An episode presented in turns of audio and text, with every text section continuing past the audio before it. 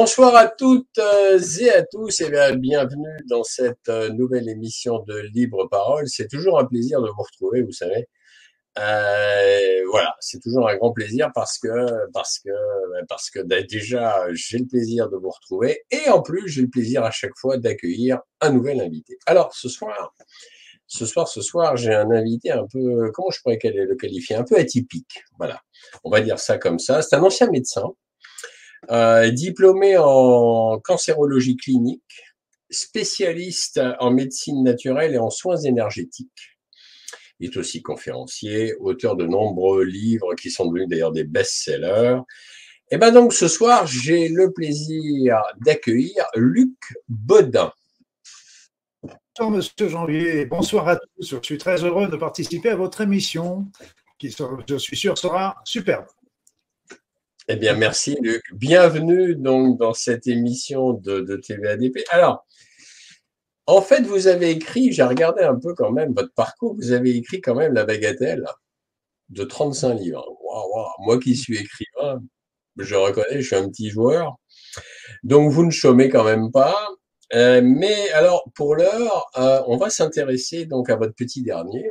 Je, pense que c'est votre petit dernier paru en 2023, donc aux éditions Guy et Daniel, et qui s'appelle Tous ensemble vers un monde nouveau. Voilà, je le montre ici à l'écran. Tac, tac, tac. Voilà. Édition Guy et Daniel, tous ensemble vers un monde nouveau et euh, en bandeau, préparez-vous au changement. Alors, je le remontrerai bien entendu à la fin. Alors, si vous le permettez, Luc, avant qu'on commence la, la salve des questions, je vais lire le résumé en fait. Je vais lire la quatrième de couverture. Euh, c'est donc, voilà, le titre, c'est un véritable message d'espoir dans le chaos actuel. Nous vivons une époque de transformation fondamentale marquée par trois phénomènes. Des événements majeurs qui touchent toute l'humanité, entre parenthèses guerre, pandémie, pénurie, pollution, des, fermez la parenthèse, des prophéties qui indiquent la fin du monde tel que nous l'avons connu, ainsi que l'augmentation du niveau vibratoire de la Terre, conséquence de l'arrivée d'énergie cosmique qui nous pousse vers le partage et la compassion. Nous sommes alors tiraillés entre deux extrêmes, un monde sombre et un monde de lumière. Ce mouvement universel nous appelle à ouvrir notre esprit et notre conscience. Il s'agit d'une opportunité fantastique qui nous est proposée individuellement et collectivement. Si nous sommes nombreux à réaliser cette évolution, nous pouvons emmener l'ensemble de l'humanité vers cet âge d'or qui nous est annoncé par de nombreuses prophéties. C'est un, donc effectivement un, un, résumé qui ne peut pas laisser de marbre. Et d'ailleurs, en préambule de votre livre, j'y ai lu, rien n'est écrit. Tout, tout est en nous et dans les choix que nous faisons. N'est-ce pas? Alors, Luc, j'ai vu que c'était quand même assez dense, votre livre est assez dense.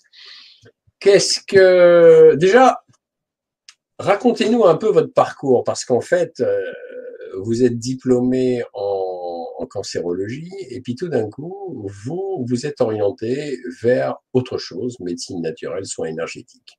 Déjà, est-ce que vous pourriez nous expliquer pourquoi? oui, c'est une euh, très bonne question. Il y a tout un cheminement qui s'est fait. Euh, et, ce qui a été surtout le, détonateur, bon, il y a déjà eu mon père qui était médecin autrefois, euh, qui me disait toujours quand j'étais ado, surtout Luc ne fait jamais médecine. Donc, il faut ce genre de choses qu'il faut jamais dire à un ado, évidemment. Donc, lui était quand même parmi les premiers médecins en France qui ont qui a pratiqué l'acupuncture, l'homéopathie. Donc, il m'a ouvert un petit peu à, ces médecines euh, naturelles. Et puis, euh, il y a eu aussi un phénomène euh, autre plus triste, c'était que ma mère a fait une grave rechute de son cancer à la fin quand j'étais interne et et donc, je l'ai piloté dans tous les services hospitaliers qui ont fait un travail remarquable, un accompagnement remarquable, des soins remarquables. Mais j'ai remarqué aussi qu'il y avait des lacunes. Et c'est là que je me suis dit, euh, une fois que je me suis installé, que je vais rechercher dans les médecines naturelles s'il n'y avait pas des éléments qu'on pouvait mettre en complémentarité. Parce que moi, j'ai toujours travaillé en complémentarité avec la médecine conventionnelle. Il n'y a jamais été question d'alternatif. Et c'est là que j'ai commencé à faire toutes ces recherches, toutes ces formations en médecine naturelle dont je ne ferai pas toute la liste parce qu'elles sont nombreuses et variées, mais elles m'ont beaucoup enseigné, beaucoup appris euh, sur euh, la vision de l'être humain euh, autrement que la médecine conventionnelle. Pour moi, la médecine conventionnelle aujourd'hui est une médecine qui est toujours incontournable euh, parce que tout simplement, elle, euh, elle dispose d'études qui sont remarquables, basées sur des milliers, des dizaines de milliers de personnes et, et avec des études statistiques. Et, et la médecine, ce que n'a, ce que n'a absolument pas la médecine, euh, les médecines naturelles. Et ce qui est pour ça que les médecines naturelles ne peuvent que, que compléter la médecine conventionnelle, mais quelquefois, elles peuvent aussi, lorsque la médecine conventionnelle n'a pas solution, et ça arrive, euh, ça arrive même plus souvent qu'on ne le pense, eh bien, à ce moment-là, les médecines naturelles peuvent peut-être apporter des solutions. Donc euh, c'était c'était le début euh, de, de, et c'est pour ça que j'ai choisi de m'installer en tant que médecin homéopathe, c'était reconnu par l'ordre des médecins à l'époque et, et acupuncteur. Voilà. D'accord, oui effectivement, effectivement je, on comprend, euh, je comprends mieux et nous comprenons mieux effectivement le parcours. C'est un parcours assez intéressant d'ailleurs. Et effectivement, je ne peux être que d'accord avec ce que vous venez de dire, en ce sens que la médecine traditionnelle euh, a ses points positifs et bien évidemment une médecine, la médecine conventionnelle, donc, et à côté une médecine complémentaire à base de euh, de soins naturels et de soins énergétiques, bien évidemment, vient complémenter. Et ça, je pense que c'est effectivement très, très vrai. Alors, dans votre livre, c'est assez dense. Je reconnais que vous, vous abordez, en fait, un peu tout. Je parle au niveau ici des, des fléaux qui, pour l'instant, euh, nous, nous polluent, je dirais. Parler de géopolitique mondiale, de pollution chimique, de pollution électromagnétique, de déforestation du manque d'eau potable, phénomène de la drogue, du surendettement de, l'État. Enfin, ça embrasse, euh, là, là, vous embrassez, je dirais, large. Est-ce que vous pourriez développer un peu pourquoi vous avez abordé un peu tous ces, tous ces points?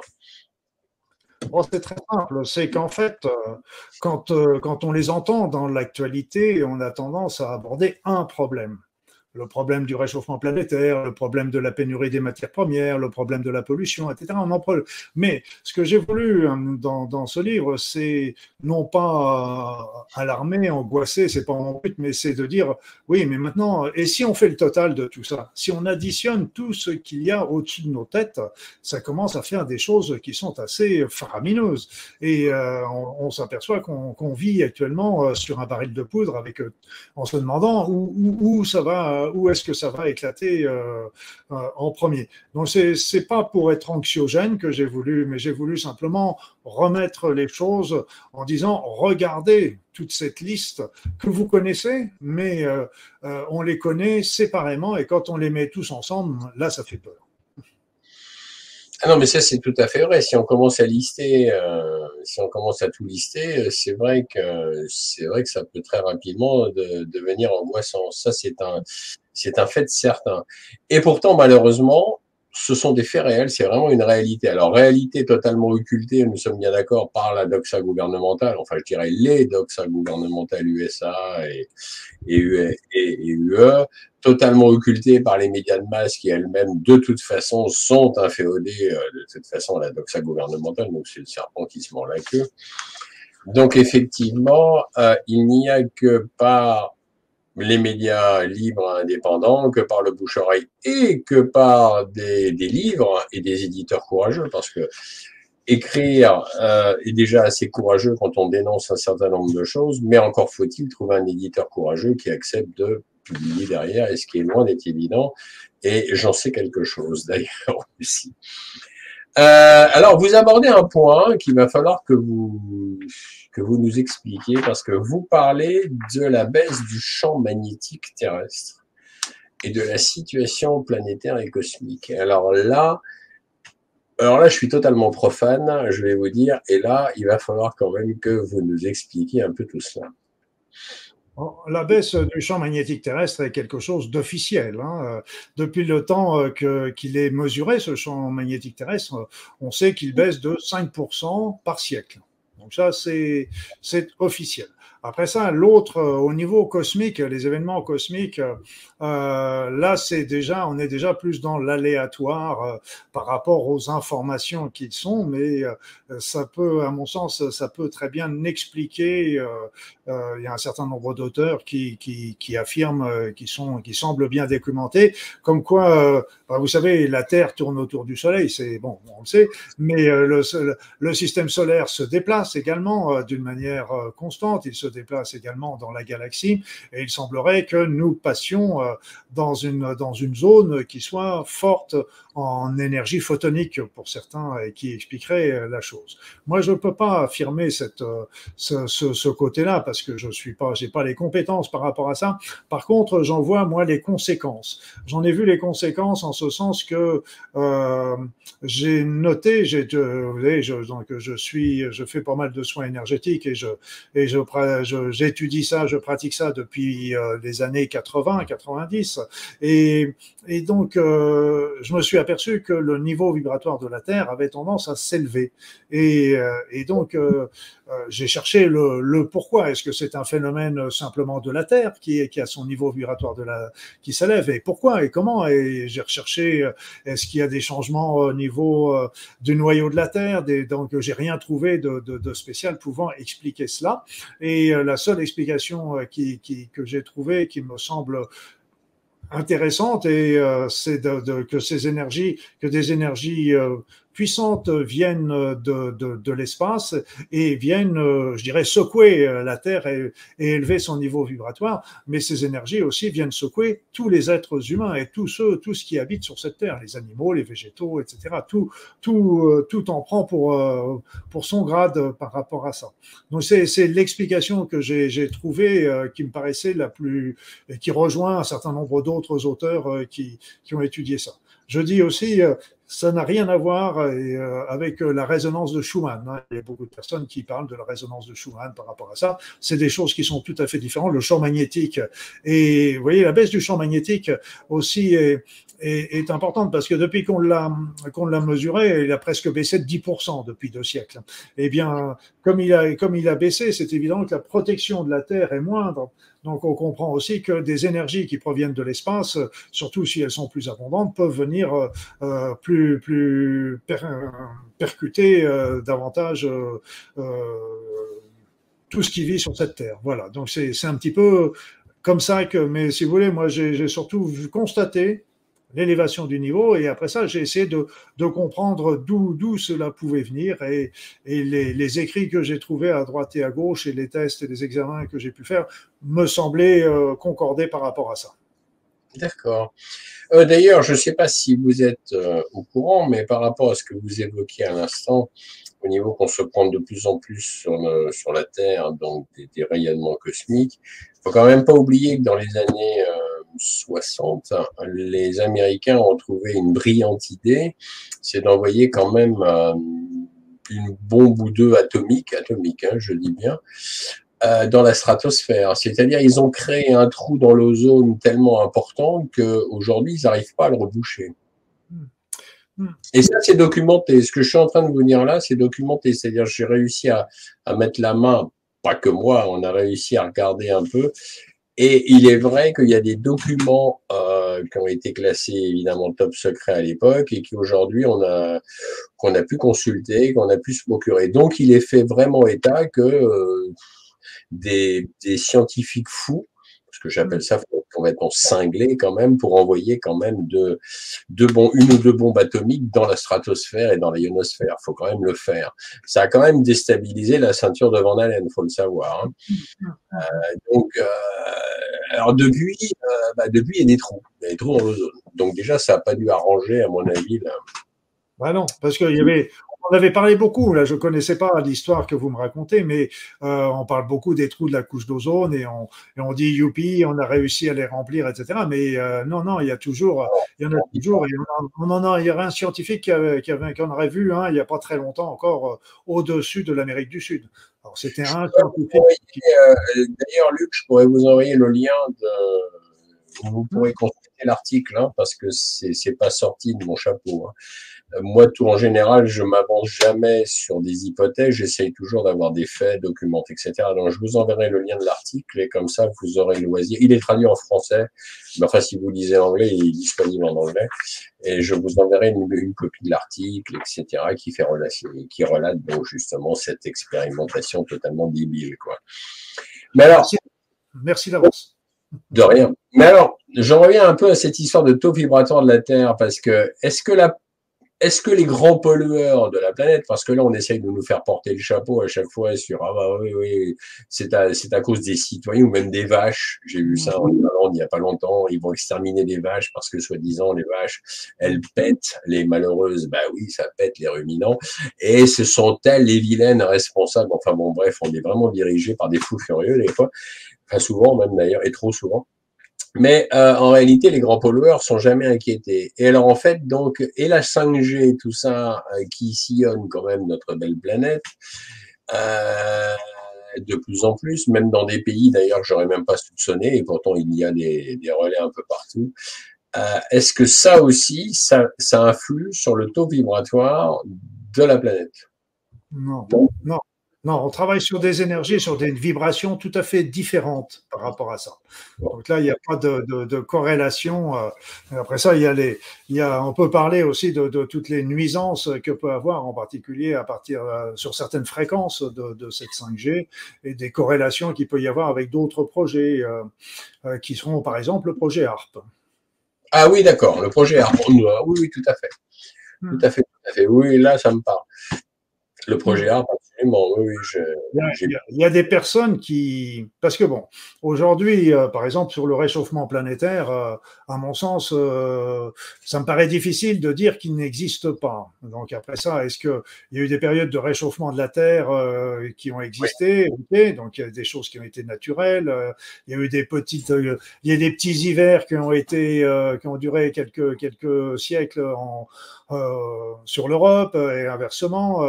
et donc, ça, ça a toujours existé. Mais euh, certains prétendent, et là, moi, je vous savez, je suis, je suis que rapporteur, euh, et ça me parle quand même, c'est que pour ce réchauffement planétaire, ça pourrait être aussi quelque chose qui a été fait d'une manière artificielle. Ça pourrait, je ne sais pas, je n'ai pas de preuves personnellement, mais euh, ça pourrait euh, euh, tout simplement parce que voyons un petit peu tout ce que ça va entraîner comme montée des eaux, désertification, etc. Et donc toutes les répercussions qu'il va y avoir sur, sur la population. Alors vous parliez tout à l'heure de, de savants fous, malheureusement, et il n'y en avait pas que ceux qui ont lancé les bombes atomiques, il y en a d'autres. Et donc tout est toujours possible par rapport à Surtout qu'au départ, euh, il semblerait que le projet ARP était un projet euh, militaire. En plus. Oui, absolument. Mm. C'est un projet militaire et c'est toujours d'ailleurs, de toute façon, c'est toujours un projet militaire. Euh,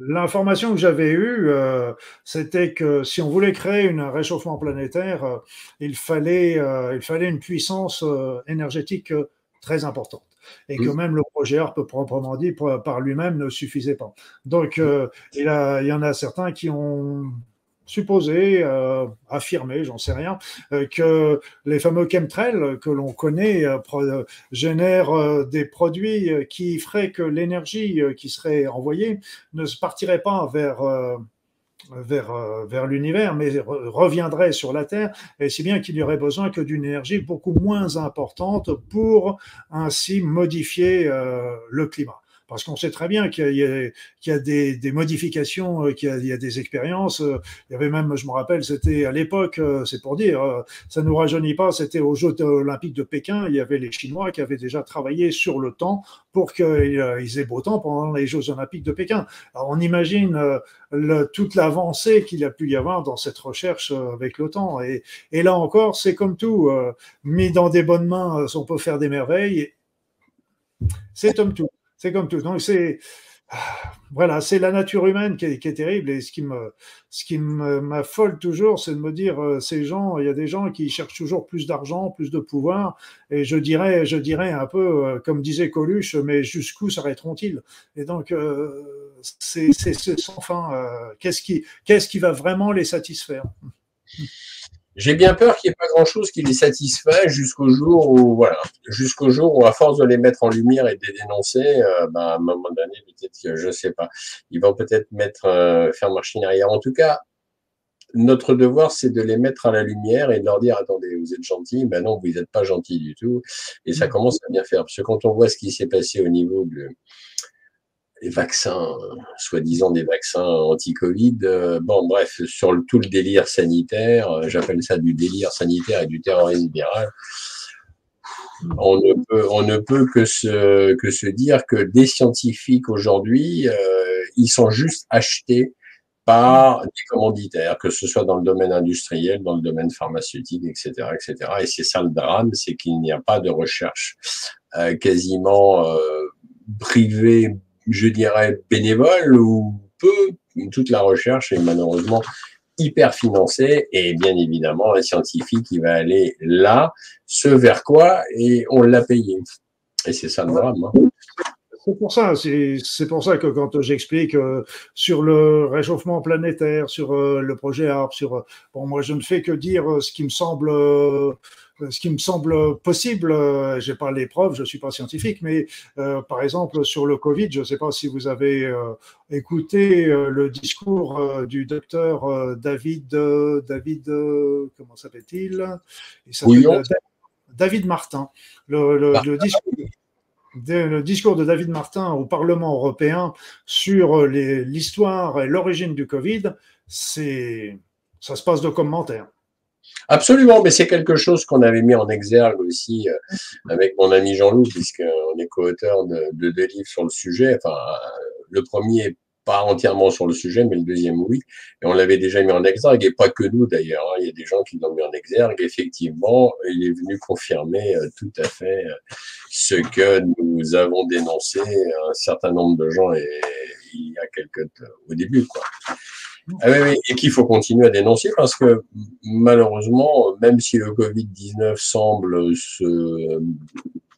se diluer dans la masse, diluer dans la masse, faut toujours faire attention à ce qu'il ne nous fasse pas arriver une autre là, parce qu'une autre soi-disant pandémie fabriquée, parce que je, ne peux à chaque fois pas m'empêcher de citer l'OMS, l'OMS qui est quand même en la personne d'un de ses cadres norvégiens, je me souviens plus son nom, a quand même déclaré en 2018 qu'il allait y avoir une maladie X qui, en 2018, hein, qui allait donc euh, se déverser sur la planète, faire mourir un tas de gens, être très contagieux, etc. Une maladie X, alors ça, c'est très fort.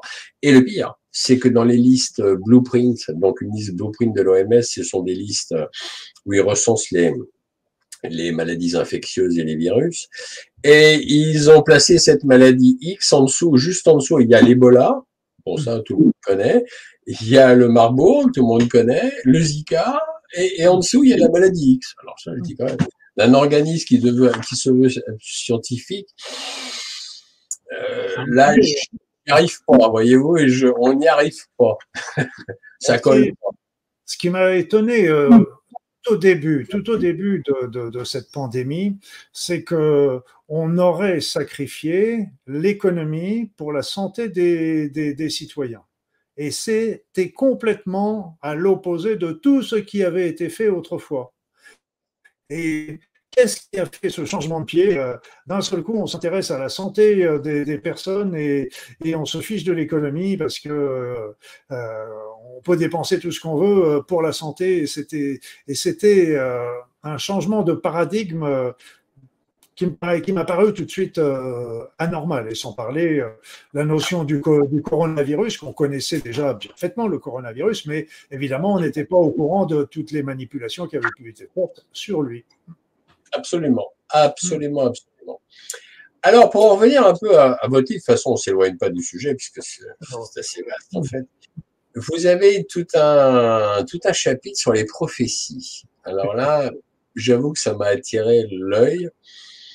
Euh, vous parlez de Reagan, Saint-Malaki, euh, Edgar Cayce, euh, les Indiens Hopi, vous parlez du calendrier Maya, etc. Vous pourriez développer un peu tout cet aspect de, prophétie que vous avez étudié Oui, ben, j'ai toujours adoré euh, tout ce qui était euh, mythe, prophétie, légende, histoire secrète, je dirais quelque part, histoire interdite qu'on dirait, euh, qu'on dit, qu'on peut dire également. Et, et en fait, quand j'ai commencé à regarder, je me suis, j'ai fait, j'ai commencé à faire le tri en me disant bon, qu'est-ce qui qu'est-ce qui peut être intéressant et utilisable et qu'est-ce que, par exemple, euh, les prophéties de, de euh, il y a beaucoup de prophéties euh, qui, qui, sont incompréhensibles et qui on ne comprend qu'une fois que c'est passé. Alors, je veux dire, pourquoi faire des prophéties qu'on peut comprendre qu'après hein, Je veux dire, bon, mais il y en a quelques-unes qui m'ont été pertinentes et il y en a parmi elles, c'est celle une de celles que j'aime le plus, c'est les prophéties de Saint Malachie justement, qui était qui était un un moine euh, du XIIe siècle, si je me souviens bien, et qui a donné euh, des devises, 111 devises sur les 111 euh, papes qui allaient arriver après le pape de son époque jusqu'à l'Apocalypse, jusqu'à l'Apocalypse. C'est 111. Et le 111e devait être Benoît XVI. C'était Benoît XVI. D'accord. Et alors, euh, la question s'est posée, euh, oui, mais et François alors Et François Et François Alors, quand on lit le texte de, de, de, Saint Malachie, il parle aussi d'un autre, d'un autre, d'une autre personne qui serait venue et qu'il a appelé Pierre le Romain et qui lui n'est pas présenté tout à fait comme un pape, mais euh, qui serait vraiment le dernier dirigeant de l'Église. Alors, euh, ce qui est intéressant, c'est qu'on peut se poser la question euh, de, par rapport, moi je ne suis pas spécialiste non plus en droit canonique, mais pour un certain nombre de personnes euh, qui sont spécialistes en droit canonique, le pape François n'a pas été élu dans les règles du canon. Donc, il a toujours été élu comme étant un pape intermédiaire, je dirais quelque part. Donc, c'est peut-être pour ça qu'il ne fait pas partie des 111. Et pourquoi Pierre le Romain?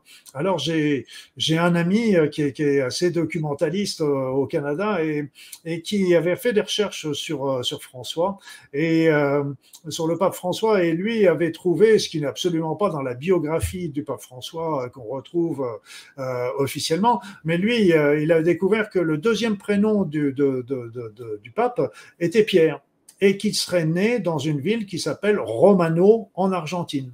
Voilà. Donc c'était euh, alors euh, voilà, c'est complètement à l'opposé de tout ce qui est présenté, expliqué euh, officiellement là encore. Mais en tous les cas, en tous les cas, si c'est vraiment lui le dernier, c'est le dernier des derniers. Donc, il faut le bichonner, il faut le mettre dans le formol. Mais un peu comme les, les anciens dirigeants de l'Union soviétique. Et le, le mais plus sans plaisanter, c'est que Apocalypse, apocalypse ne veut pas dire non plus destruction de la terre.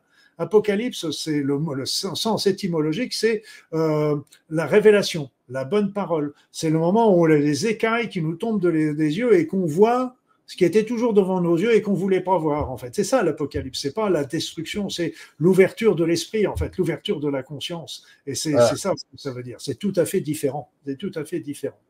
Oui, c'est mieux parce que l'Apocalypse, évidemment, moi, dès, que le mot apparaît, dans, l'imaginaire, de suite, on voit ah, des tsunamis, des immeubles qui s'écroulent, tout le monde mort. Enfin, on se dit, ouais, ouais. En revanche, oui, effectivement, si c'est l'éveil des consciences et si c'est un peu appréhender euh, hmm. euh, l'univers, euh, la spiritualité, etc., etc. Là, là, tout à coup, ça me, ça me va beaucoup mieux, effectivement. Ah oui. Il y a une prophétie que, que j'aime bien aussi, c'est la prophétie des Indiens Hopi, qui, qui, à mon sens, explique très bien aussi la situation actuelle. C'est qu'elle dit euh, que l'univers euh, évolue évolue de plus en plus vers de plus en plus de conscience. C'est un peu comme une spirale, si vous voulez. Et en fait, nous, nous ils le disent, euh, l'univers euh, a des étapes de, son évolution de conscience. Nous serions dans une nouvelle étape de son évolution de conscience. Mais mais, donc c'est pour expliquer les énergies qui arrivent là aussi.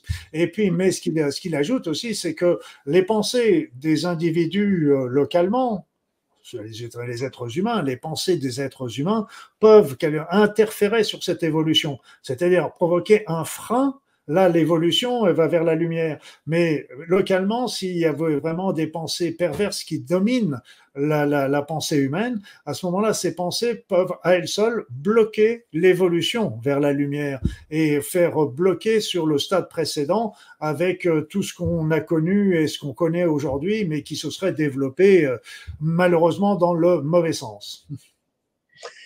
Oui, alors ça c'est bien, j'aime bien, mais alors d'un autre côté, comment fait-on avec euh, quand on a des psychopathes au pouvoir? Parce que c'est ça le problème. C'est que pas qu'en France, parce que la France c'est une chose, mais je veux dire, il y a quand même énormément de pays qui sont dirigés, il faut bien l'avouer, par des psychopathes. Hmm. Euh, donc alors, oui, qui tire les ficelles derrière? Non, non, je disais, et qui tire les ficelles derrière?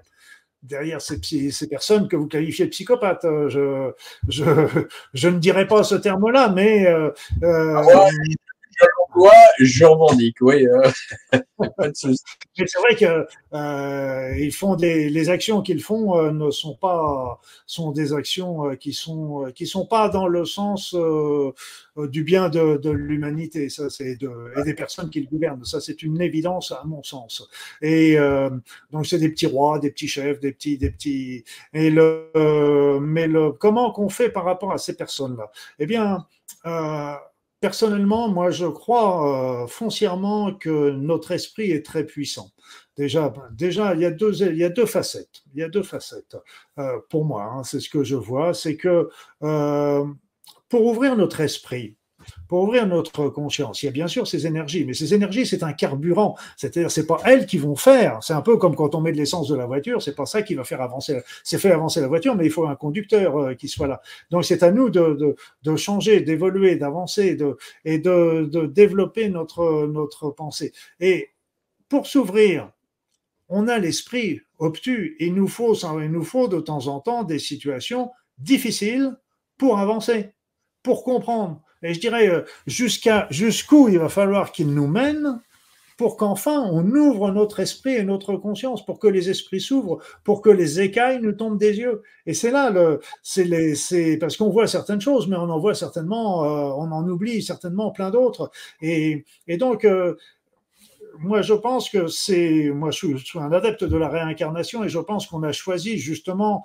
de vivre cette situation, cette société, cette époque parce que c'était la meilleure époque pour nous faire évoluer, avancer, progresser. Et ensuite, et ensuite, je vais vous donner un exemple. Je vais vous donner un exemple euh, qui m'avait qui m'avait fait sourire il y a bien des années. Il y avait un ami qui travaillait un peu dans les dans avec les militaires, paramilitaires et choses comme ça. Et puis il me dit, tu sais, Luc, les militaires euh, travaillent pour essayer de nourrir les soldats, les soldats du au prana au prana. Donc je dis, oh, ça, c'est génial. Alors lui, il souriait parce qu'il se dit, oui, ça fait moins de problèmes d'intendance, évidemment. On n'a pas besoin de leur envoyer la nourriture. Mais moi, c'était pas pour ça que je leur disais ça.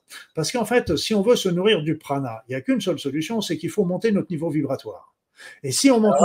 Excusez-moi, Luc, le prana, vous pourriez définir peut-être, parce que je pense qu'il y a des internautes, le prana, ça va pas les. le prana, c'est un peu comme, euh, comme ce, dont se nourrissaient les, le peuple juif dans le désert, la manne qui leur tombait. C'est l'énergie qui, qui, vivent, c'est des personnes qui, qui, sont capables de vivre sans, sans, manger, sans boire. Il y, a, il y a plusieurs, il y a plusieurs centaines de personnes qui le font et qui se nourrissent des énergies environnementales.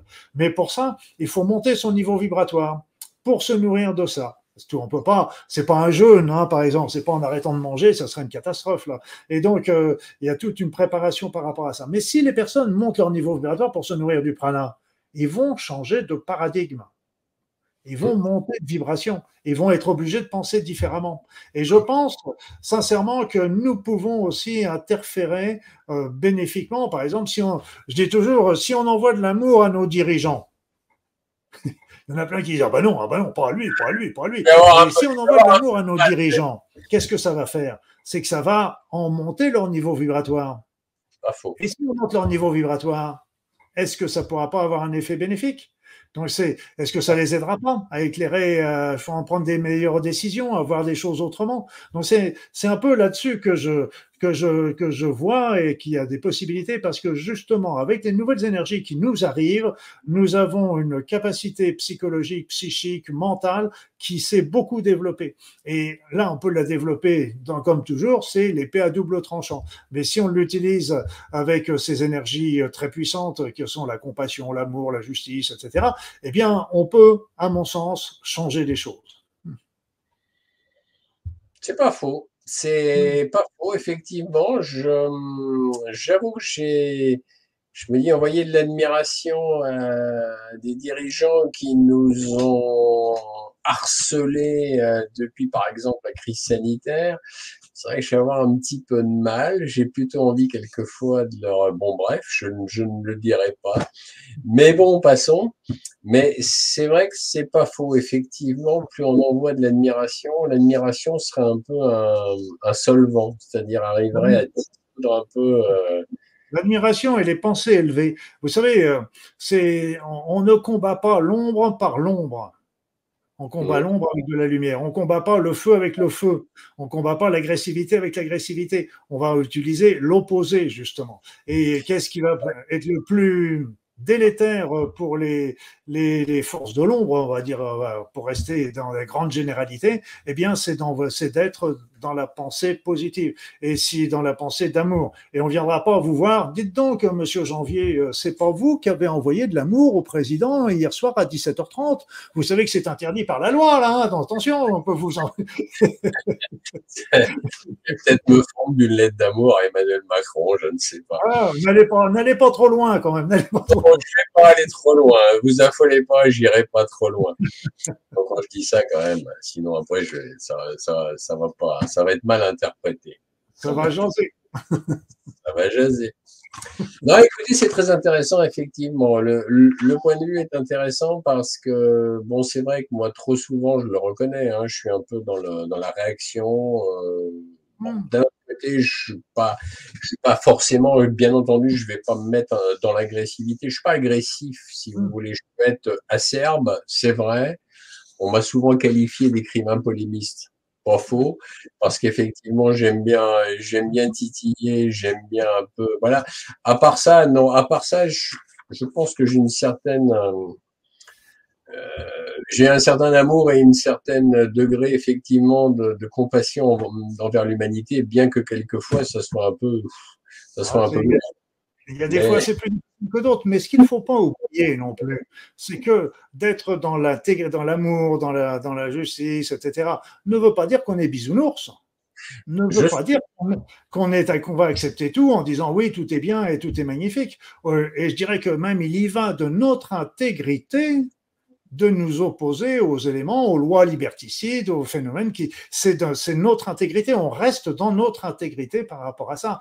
Donc, mais on va rester dans notre intégrité en, en donnant notre opinion, en respectant les personnes qui sont en face de nous et en, et en essayant de leur envoyer. Moi, je, souvent, je me dis, euh, quand je vois tous ces êtres qui font du, des souffrances autour d'eux, euh, que ce soit à l'échelon individuel ou général, mais je veux dire, qu'est-ce qu'il faut qu'ils soient mal pour arriver à faire des choses comme ça? Qu'est-ce qu'il faut qu'ils soient malheureux pour arriver à faire des choses comme ça. C'est et donc c'est pour ça qu'il faut faut vraiment avoir euh, une certaine compassion par rapport à, tous ces êtres qui cherchent le pouvoir. Mais quand ils l'auront le pouvoir, s'ils ont le pouvoir un jour, s'ils ont tout, s'ils sont les chefs de la terre, et, et qu'est-ce qu'ils viendront, qu'est-ce qu'ils voudront d'autre? Qu'est-ce qui le jeu sera fini et ça ne les intéressera plus. Bah, peut-être qu'ils voudront être chef de la Lune, mais pour l'instant, sur la Lune, il n'y a pas grand-chose. Alors peut-être qu'après, si les voyages intergalactiques sont au point, peut-être qu'ils voudront être chef. Vous savez, des quelquefois, ce sont des idées fixes. Mais en tout cas, je reviens un peu sur ce que vous disiez au niveau euh, énergie onde positive. C'est vrai que moi, euh, je reconnais que pendant une dizaine, de, quelques années, avec mon épouse, on était dans la sur Rocamadour par là dans, le coin. Et c'est vrai que Rocamadour, j'avais été frappé parce que dans le sanctuaire de Rocamadour, il y a une Vierge Noire. Et, et, et, quand on pénètre dans ce sanctuaire, on est frappé par l'atmosphère qui y règne. C'est-à-dire qu'il y a tellement de gens qui viennent, je ne sais pas combien il y en a, par an, mais c'est, je crois que ça dépasse le million de personnes qui viennent et qui mettent une énergie positive donc sur cette euh, statue donc de, qui, qui, qui, qui, est une Vierge noire. Et c'est vrai qu'à force, hein, on, ça a créé un égrégore, si, si vous voyez ce que je veux dire. Et en même temps, on s'y sent un peu, c'est presque, comment dire, c'est presque hors du temps. C'est-à-dire qu'il y a, tout d'un coup, même si quelqu'un n'y croit pas, on, on ne peut être que frappé par tout ce que ça émane. Et donc, je pense qu'effectivement, à force de, de mettre de l'énergie positive et des ondes positives, je pense réellement que vous avez raison et que ça peut réellement changer quelque chose. Vous savez, il y, avait, il y avait quelques années, on sait par exemple que le Saint-Suaire de Turin est, est un faux. Il aurait peut-être ah été par Léonard de Vinci, etc. Euh, ça, je ne savais pas ça. Et, il y avait, parce qu'ils avaient fait une étude au carbone 14, qui, qui réfutait l'idée euh, que ça vienne de l'époque de, de, Jésus. Et il y avait la question qui avait été posée évidemment au Vatican, euh, qui avait été bien embêté vu les résultats du carbone 14. Et euh, ils ont répondu une chose qui, à mon sens, est très juste. Ils ont dit, mais depuis le temps qu'il y a des personnes qui viennent prier dessus, c'est devenu un lieu saint, c'est devenu un objet saint. C'est ça. Et là, je vais vous dire, vous avez dit une chose qui était euh, extrêmement intéressante, euh, parmi deux autres, toutes les autres que vous avez dites également, bien sûr, mais un coup de brosse à reluire. Donc là, l'élément, c'est que quand vous étiez dans ce lieu, vous vous sentiez bien, vous vous sentiez en harmonie, vous vous sentiez élevé. Eh bien, c'est exactement ce qui est en train de se passer avec les énergies qui nous arrivent sur la Terre. Ils nous poussent vers le haut.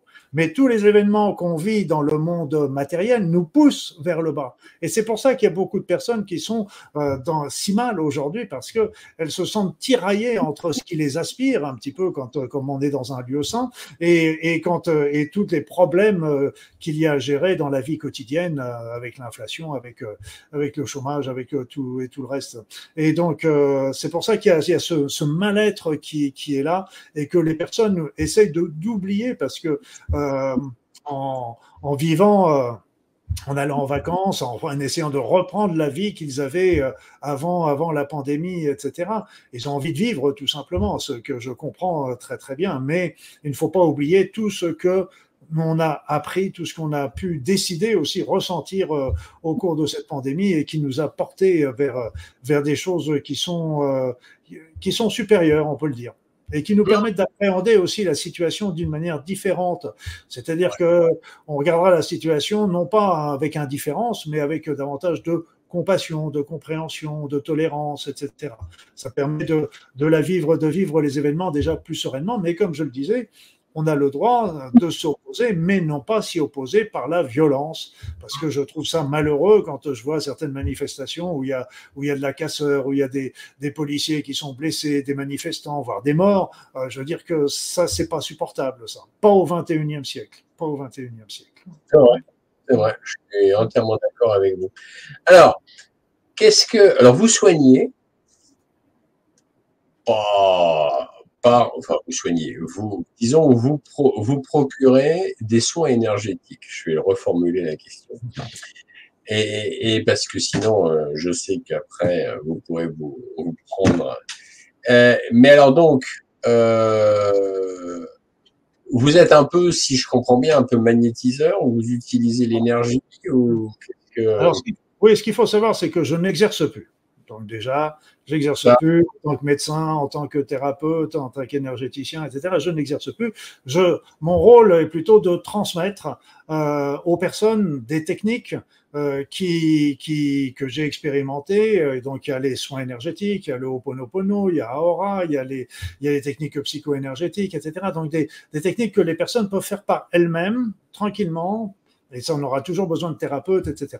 Alors, les soins énergétiques que, que, que je transmets, c'est des soins qui sont un petit peu le, un pot pourri de toutes les expérimentations, toutes les expériences que j'ai pu avoir en faisant, parce que j'ai beaucoup voyagé, j'adore voyager, et donc j'ai rencontré les amchis au Tibet, euh, les, les, les, les, médecins traditionnels chinois, j'ai vu des guérisseurs philippins, brésiliens, etc., etc. Donc, euh, tout, mais sans parler de nos rebouteux, de nos magnétiseurs qui sont, qui étaient dans mon cabinet et qui m'ont transmis aussi, par exemple, la prière du feu. La prière du feu est un excellent exemple, la prière du feu, et qui, qui rentre même dans certains hôpitaux. Certains hôpitaux euh, font venir des barreurs de feu pour soulager les grands Alors attendez, c'est quoi, la, quoi la prière du feu? Parce que là, j'ai. Euh, la prière du feu, c'est une, c'est une prière, mais tout le monde peut la faire. C'est une prière qui n'est pas, c'est une connotation chrétienne, mais tout le monde peut la réaliser parce qu'il y a d'autres. Quand j'étais, j'ai travaillé au Tibet, il y avait des, des mantras qui étaient similaires, etc. Ce sont des prières qu'on travaille pour capter les énergies de la brûlure, qui captent la, la douleur. Ça ne soigne pas. On est bien d'accord. C'est pas, ça ne va pas remplacer les soins, mais ça va soulager les personnes et les personnes qui sont des grands brûlés dans les grands centres d'hospitalisation, etc., au troisième degré, il y a des, certains centres qui font venir des barreurs de feu pour soulager les patients. Il y, a des, il, y avait même un magnétiseur qui avait été dans un service hospitalier, il travaillait dans le service hospitalier et le, et le médecin disait, ben, je ne sais pas ce qu'il fait, je comprends pas, c'est en dehors de ma compétence. Je vois que ça fait pas de mal aux malades, mais que ça leur fait même du bien. Et donc, euh, bah, je, il peut continuer à œuvrer. Donc, on travaille sur l'énergie. Et qu'est-ce que c'est que l'énergie? Qu'est-ce que, pourquoi l'énergie? Eh bien, ce qu'il faut, c'est remonter au B à bas. C'est-à-dire de quoi nous sommes constitués. C'est-à-dire que chaque particule, euh, la, la physique quantique nous l'a bien montré, chaque particule de l'univers entier, et c'est une concentration d'énergie. C'est de l'énergie concentrée. Et cette énergie se transforme en particules, etc. Et, ces particules vont s'associer pour former des atomes, des molécules, des protéines, des cellules, des organes et des individus. Si bien que nous sommes des êtres énergétiques avant d'être chimiques, avant d'être biologiques. Et donc, à ce moment-là, on commence à comprendre comment ça fonctionne comment ça fonctionne. Et si on rajoute un petit peu euh, des, visions euh, de l'acupuncture avec la circulation énergétique dans les méridiens, si on rajoute la vision de l'Ayurveda avec les corps euh, subtils, avec les chakras, etc., là, on commence à visualiser un être énergétique. Et donc, les soins énergétiques vont, eux, travailler sur, pour remettre l'harmonie l'équilibre dans ce corps. Parce que nous sommes toujours faits pour vivre en équilibre entre l'extérieur et l'intérieur. Tant qu'il n'y a pas de blocage, tant que ça circule, tout ça, nous sommes au top de nos états de défense. Et tant euh, quand il y a un blocage, une baisse énergétique, etc., là, on ouvre la porte à une possible problème euh, physique. Ça, c'est le point de vue, bien sûr, de l'énergie. Et, c'est là-dessus qu'on travaille au niveau des soins énergétiques. D'accord. Mais de toute façon, c'est un peu la, médecine chinoise. Hein. C'est la médecine chinoise, mais qui va qui va plus loin que la médecine chinoise. Voilà. Mais la médecine chinoise, moi, j'avais, on voit ça avec euh, les maîtres chi, parce que dans les médecines traditionnelles, dans les hôpitaux de médecine traditionnelle chinoise en Chine, il y a toujours trois, trois médecins. Il y a le médecin acupuncteur, ok? Il y a le médecin qui va être phytothérapeute et qui va donner aussi des enseignements diététiques, et il y a le maître qigong qui travaille, lui, sur les énergies. Là, il, il travaillerait plus euh, à la mode des énergies euh, donc, que, je, que je vous évoque. J'ai vu des, j'ai vu des pontes hein, dans, ces, dans des, des, points, des pointures, hein, des gens, waouh! je suis loin de faire ce qu'ils font. ah oui, je pense qu'il y a vraiment des pointures. Mais d'ailleurs, dans la médecine chinoise, euh, si vous tombez malade, c'est que les médecins ont, ont échoué. C'est ah, complètement à l'inverse. Oui, c'est-à-dire il faut que le patient fasse un contrat avec, le, avec son médecin et aille voir son médecin quand il n'est pas malade pour que le médecin l'examine. Et si malgré tout les soins des médecins est tombé malade, à ce moment-là, il payait moins cher le médecin qui était prévu dans le contrat.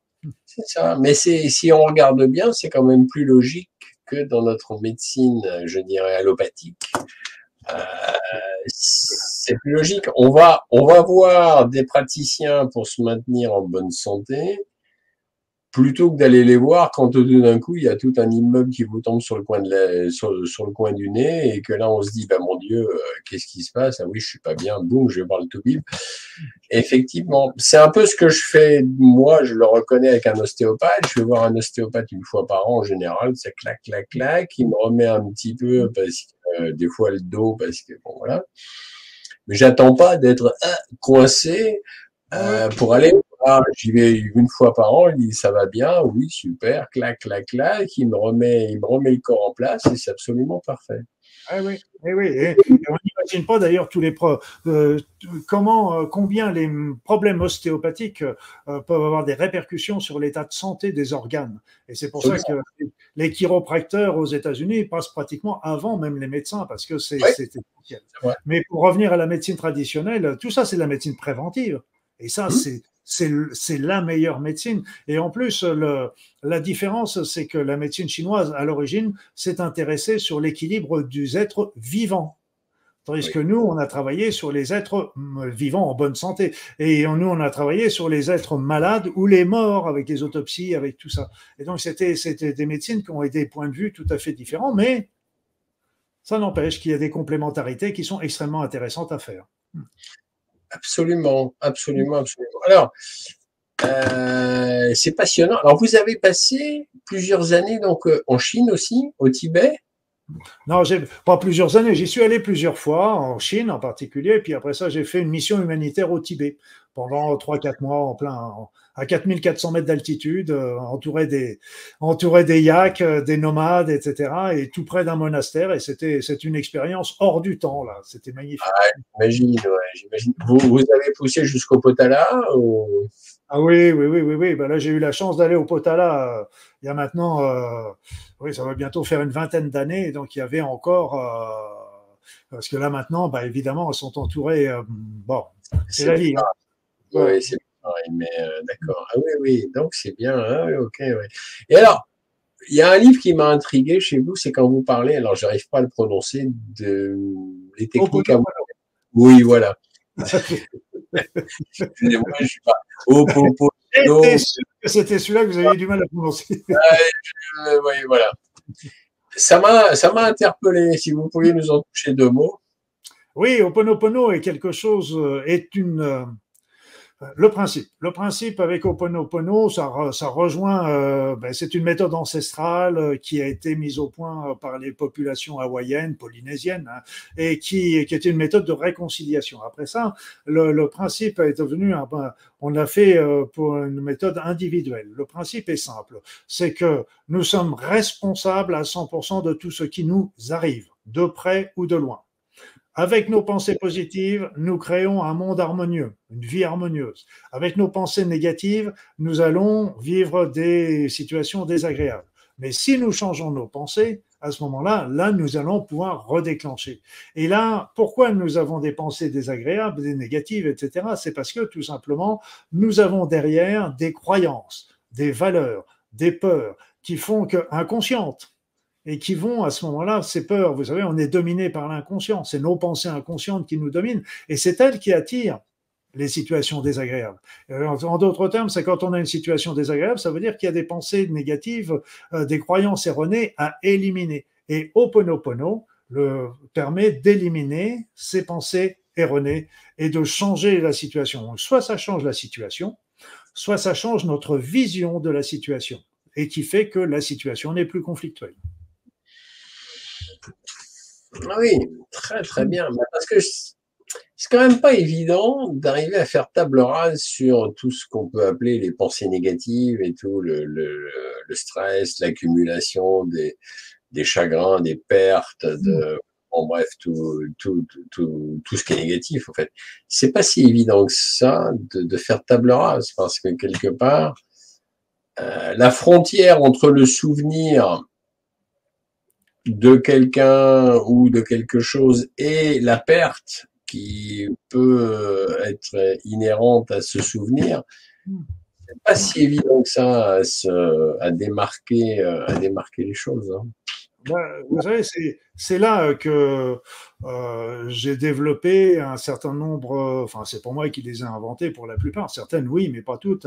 Euh, au Pono c'est pas moi, j'ai transmis euh, ce que j'avais appris euh, de, de Hawaï et en Polynésie, et mais sont des techniques individuelles d'autonomie. Et c'est ça qui est intéressant.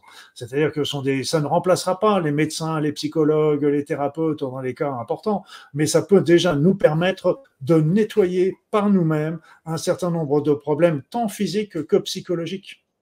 Parce qu'on parle de Ho'oponopono, mais il y a la méthode Aora, il y a les techniques de l'EFT, les soins énergétiques que tout le monde peut pratiquer.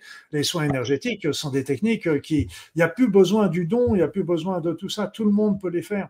Et donc tout ça sont des, des techniques de libération des méridiens. Il y a plein de techniques que je transmets que je montre, que je, que je dis enseigner, j'aime pas ce terme-là, je, je, que je transmets, c'est plus exactement ce mot que je préfère. Et, euh, à ce moment-là, pour que les personnes deviennent autonomes et, euh, et puissent déjà solutionner. Oponopono, c'est pas un traitement. Oponopono, c'est un mode de vie. C'est-à-dire que, et ça, ça qui est intéressant, c'est que si on considère qu'on est à 100% responsable, ça veut dire que les autres n'y sont pour rien. Donc il faut arrêter de les accuser. Alors ça, ça va pas être facile pour pas mal de gens à accepter déjà. Hein. Je suis tout à fait d'accord avec vous. Mais ça n'empêche que c'est le B à bas de la loi d'attraction, de la pensée, de tout ce qui nous arrive.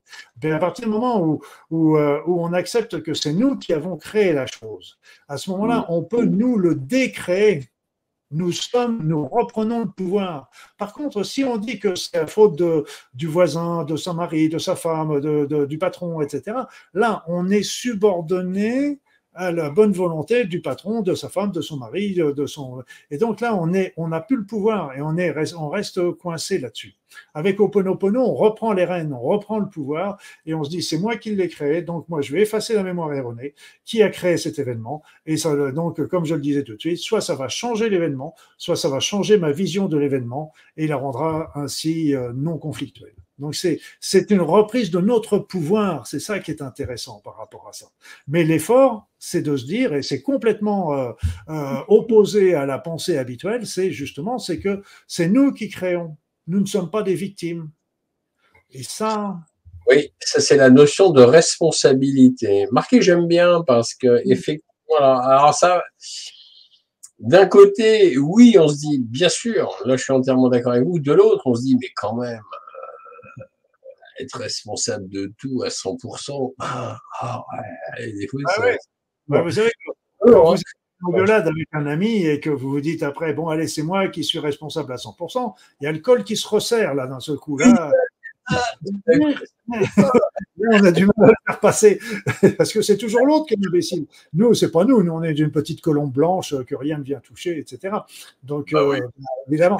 Et donc, d'un seul coup, si on se dit oui, c'est nous, et si j'efface la mémoire erronée, je vais changer la situation. Waouh Là, ça fait. Euh, et c'est pour ça que c'est, ça se fait sur les petites choses et comme les grandes choses. Et, euh, et il y avait, euh, il y avait une personne comme ça qui avait écrit un article dans un journal bien connu sur Oponopono, et elle dit bon, allez, c'est encore un livre d'évolution personnelle, euh, mais comme elle devait écrire l'article, elle a quand même lu le bouquin, et puis elle est tombée, euh, elle est partie déjeuner avec son ami, avec qui elle vivait quelque chose. C'est elle qui raconte ça dans son article. Hein. Moi, je l'ai jamais vu cette femme. Et elle raconte qu'elle s'était, qu'il y a eu un clash avec son mari, alors qu'il vivait, enfin avec son ami, alors qu'il vivait quelque chose de merveilleux. Donc elle retourne au boulot, euh, très triste évidemment, et puis elle tombe sur Oponopono, et puis le bouquin Oponopono, puis elle dit, bon bah tiens, bah, on va voir si ça marche ce truc-là. Et donc elle a fait Oponopono, et elle a raconté qu'elle n'avait pas, pas fait Oponopono deux, trois fois, qu'il y avait son ami qui téléphonait pour se réconcilier. Alors on peut dire, oui, mais il aurait peut-être téléphoné sans qu'elle fasse Oponopono. Chacun voit ce qu'il veut. On voit chacun ce qu'il veut. De toute façon, euh, chacun verra toujours ce qu'il veut, mais il n'empêche que, non, non, il n'empêche que c'est effectivement sensé. C'est-à-dire tout ce que vous venez d'expliquer est, tout à fait sensé. c'est peut-être dur à avaler, hein, ça je peux le concevoir, mais, c'est sensé. Ah, euh, ouais. Alors Luc, l'heure avance et, et, en fait, bah, on arrive à la presque pratiquement à la fin de cette émission. Ça passe vite à une heure. Alors, avant de, vous donner le mot de la fin, je remontre un peu votre livre. Donc voilà, tous ensemble vers un monde nouveau. Hein. Préparez-vous au changement aux, aux éditions Guy Trédaniel. Procurez-vous ce livre. Franchement, voilà. Oui, parce qu'il faudrait dire quand même pour, pour, les, pour les personnes qui nous regardent, c'est qu'on a parlé un petit peu des choses qui fâchent, des choses qui sont difficiles, des choses qui sont... Mais donc ce livre a aussi une grande partie qui explique comment nous, nous pouvons euh, nous adapter pour euh, ce changement vibratoire, pour suivre ce mouvement vibratoire, mais aussi tous ensemble pouvoir justement changer le monde. Parce que là on voit bien on a on a les deux mondes qui qui sont là sous nos yeux pire des choses qu'ils puissent faire c'est de ne rien faire justement. Et donc soit on penche d'un côté soit on penche de l'autre. Mais il faut et si on veut aller vers la lumière eh bien il y a des choses à faire. Et c'est ce que j'explique dans ce livre qui est un livre comme on le disait au tout début de, cette émission c'est un livre d'espoir. Absolument. Et, d'ailleurs, dans ce monde où quand même les mauvaises nouvelles hein, sont jour après jour assénées à grand, grand renfort de, médias propagandistes, un message d'espoir est effectivement essentiel et vital. Parce qu'effectivement, on peut très vite se retrouver submergé par, euh, par la tonne de, de, propagande et de mauvaises nouvelles assignées tous les jours que Dieu fait. Euh, Luc, c'était franchement un moment fort sympathique. Euh, en conclusion, donc vous l'avez quasiment dit, euh, et je vous laisse conclure vite le petit mot de la fin. Alors, je vais conclure vite le petit mot de la fin en disant à tout le monde, à tous ceux qui sont là et qui m'écoutent, je dirais, soyez heureux, heureuses. C'est-à-dire que quand vous avez des choix à faire, faites toujours le choix du bonheur, faites toujours le choix de l'amour, restez dans votre intégrité et c'est là, là où vous serez bien. Eh ben, je n'ai rien à ajouter, à part un grand merci, Luc, d'avoir accepté notre invitation. C'était un réel plaisir. Et merci beaucoup. Merci à toutes et à tous de nous avoir suivis et à la semaine prochaine, bien évidemment, pour une nouvelle émission de Libre Parole et, et toujours pareil, diffuser, relayer les émissions, les informations. Il n'y a que comme ça que les gens peuvent être informés. Merci beaucoup et à bientôt.